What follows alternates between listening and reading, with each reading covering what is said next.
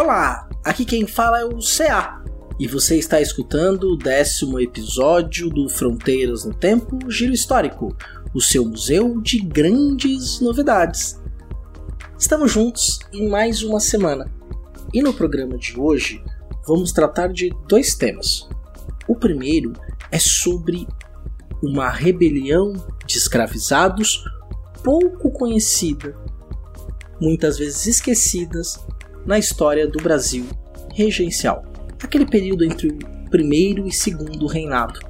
Quem vai contar essa história para nós, especialmente sobre o líder desta revolta, comandada por Manuel Congo, é o historiador, radialista e podcaster Anderson Couto, que está fazendo a sua segunda participação aqui no Giro Histórico. Já o segundo tema, eu vou falar sobre as produções presentes na coletânea Passados Presentes, do Laboratório de História Oral e Imagem da Universidade Federal Fluminense, que inclusive trata do tema das memórias negras fluminenses. Bora pro giro!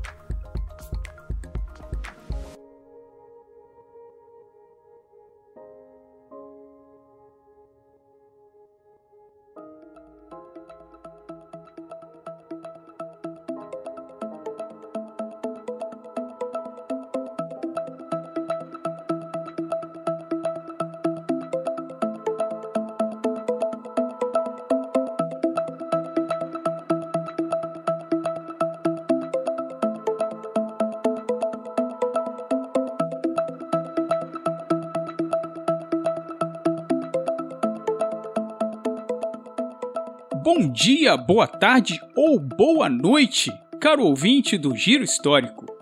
Aqui, Anderson Couto, professor de História, podcaster e radialista, de Volta Redonda, Rio de Janeiro. Hoje, vamos falar de uma revolta de escravizados ocorrida durante o período regencial, que pouca gente já ouviu falar e raramente é mencionada nos livros de história.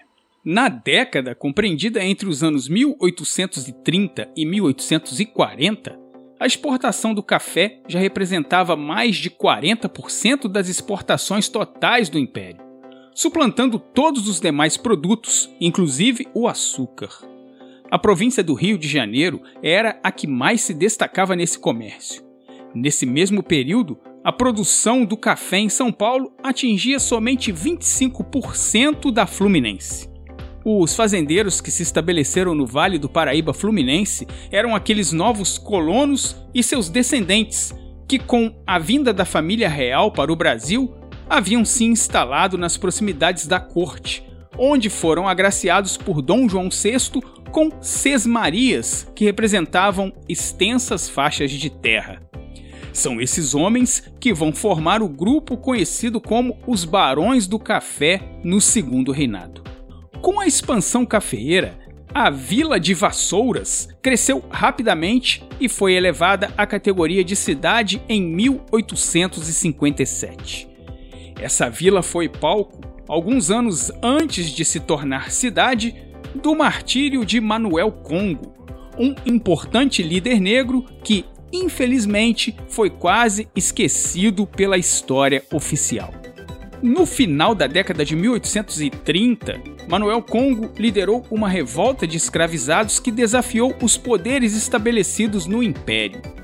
Indignado com as miseráveis condições de vida e as violências sofridas na fazenda Freguesia, uma das propriedades de Manuel Francisco Xavier, em Patido Alferes, o grupo, sob o comando de Manuel Congo, rompeu os portões da senzala, resgatou as mulheres do sobrado e ainda libertou centenas de negros e negras em outra fazenda do mesmo proprietário. Estima-se que entre 200 e 400 pessoas fugiram da escravidão naquele início de novembro de 1838, embreando-se pelas matas da serra, onde fundariam o quilombo no qual Congo e Mariana Crioula foram eleitos rei e rainha. O levante fez com que a Guarda Nacional fosse acionada, deslocando mais de 150 homens para encontrar o quilombo. Em 10 de novembro, liderada por Luiz Alves de Lima e Silva, o futuro Duque de Caxias, a tropa conseguiu cercar os quilombolas. Segundo relatos da época, Mariana Crioula resistiu bravamente ao espancamento enquanto gritava: Morrer sim, entregar não. Congo foi derrubado com um tiro na perna. Dezenas de revoltosos morreram ou ficaram feridos e uma parte conseguiu fugir para a serra, coberta pela mata fechada. Congo, Crioula e mais 14 pessoas foram presas e levadas a vassouras. O julgamento, que evidentemente não respeitava qualquer trâmite legal, ocorreu em janeiro de 1839 diante da Igreja Matriz. Os historiadores Márcia Amantino e Manolo Florentino destacam que a humanidade das pessoas escravizadas só era reconhecida quando da punição delas por algum suposto crime. O escravizado era uma propriedade, enfim. O ordenamento jurídico da sociedade o constituía como tal, exceto no que concerne à transgressão da lei. A legislação cuidou de regular o seu uso, como normalmente acontece com outros tipos de propriedade. Fecha aspas. Manuel Congo foi condenado, de forma irônica, à morte natural por enforcamento. Mariana Crioula, Rita Lourença, Joana Mofumbi, Josefa Angola e Emília Conga foram absolvidas, enquanto Afonso Angola, Justino Benguela, Miguel Creolo, Belarmino, Canuto Moçambique, Antônio Magro e Pedro Dias foram sentenciados a receber 50 açoites por dia durante 13 dias e a usar uma gargalheira de ferro por 3 anos. O assassinato de Manuel Congo aconteceu em 6 de setembro daquele ano e Mariana Crioula teria sido obrigada a assistir. O enforcamento foi realizado publicamente em Vassouras, no Largo da Forca, onde hoje está um memorial em homenagem ao líder quilombola. Mesmo não sendo devidamente contemplados pela história oficial, a cultura popular não os esqueceu. Em fevereiro de 2023, a União de Jacarepaguá, escola da série Ouro do Carnaval Carioca, levou para Marquês de Sapucaí o enredo Manuel Congo e Mariana Crioula, os heróis da liberdade no Vale do Café relembrando a luta desses e de outros mártires e o protagonismo dos escravizados no enfraquecimento do regime escravista e na luta pela liberdade. Por hoje é isso. Um grande abraço, obrigado pelo prestígio da sua audiência e até a próxima.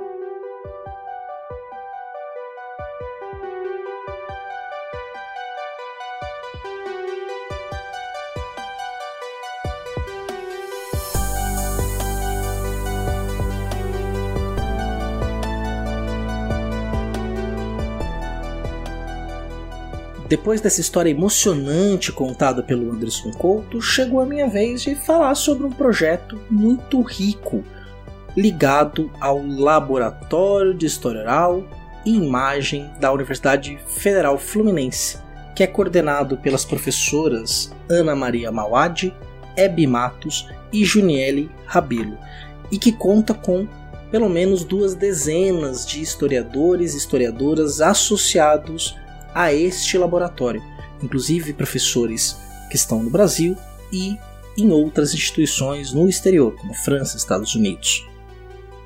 Primeira coisa que eu vou falar para vocês aqui é como eu cheguei a esse projeto.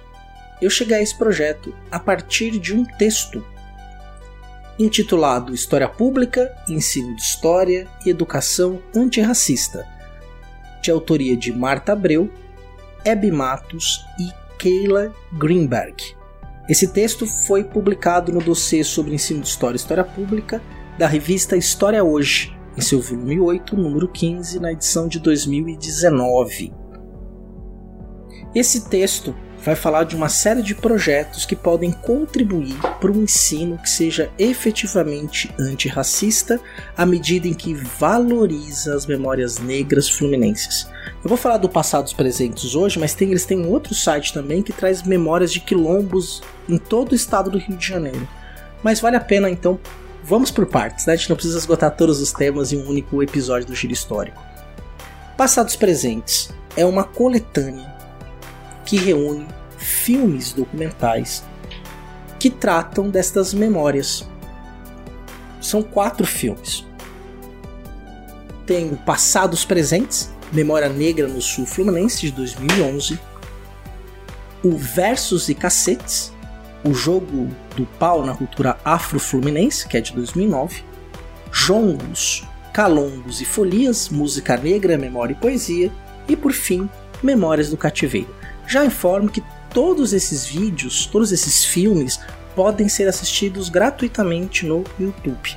No post vai ter o link do projeto Passados Presentes, que é foi criado pelo Laboy, é o Laboratório de História Oral e Imagem da Universidade Federal Fluminense. E lá você pode então ler uma sinopse e clicar nos links para poder assistir esses filmes. Vale muito a pena. Vale muito a pena para ser utilizado inclusive no ensino de história, que vai recuperar uma memória que é esquecida. Que eu recomendo fortemente que você acompanhe e assista. As historiadoras envolvidas, os historiadores são de alta competência. A produção delas é referência para o trabalho de outras centenas de historiadores pelo Brasil afora. E esse projeto que vai contribuir nesse tipo de educação vai nos presentear com memórias de descendentes dos escravizados, pessoas que cujos avós foram escravizados, que eles contam essas histórias, por exemplo, como no filme Memórias do Cativeiro, que é de 2005, como eu já tinha mencionado, e que é de autoria de Hebe Matos, Marta Abreu, do Guilherme Fernandes e da Isabela Castro. Também é possível você adquirir essa coletânea com todos os filmes né, em mídia física. Mas, né, claro que hoje a mídia física ela não é mais é, a principal forma que nós temos para assistir filmes, então você pode conferir isso no YouTube. Se você tem interesse na temática, gostou inclusive do tema desenvolvido pelo Anderson Couto, Passados Presentes é o seu lugar. Então fica aí a recomendação. Vamos caminhar para o final do giro histórico de hoje.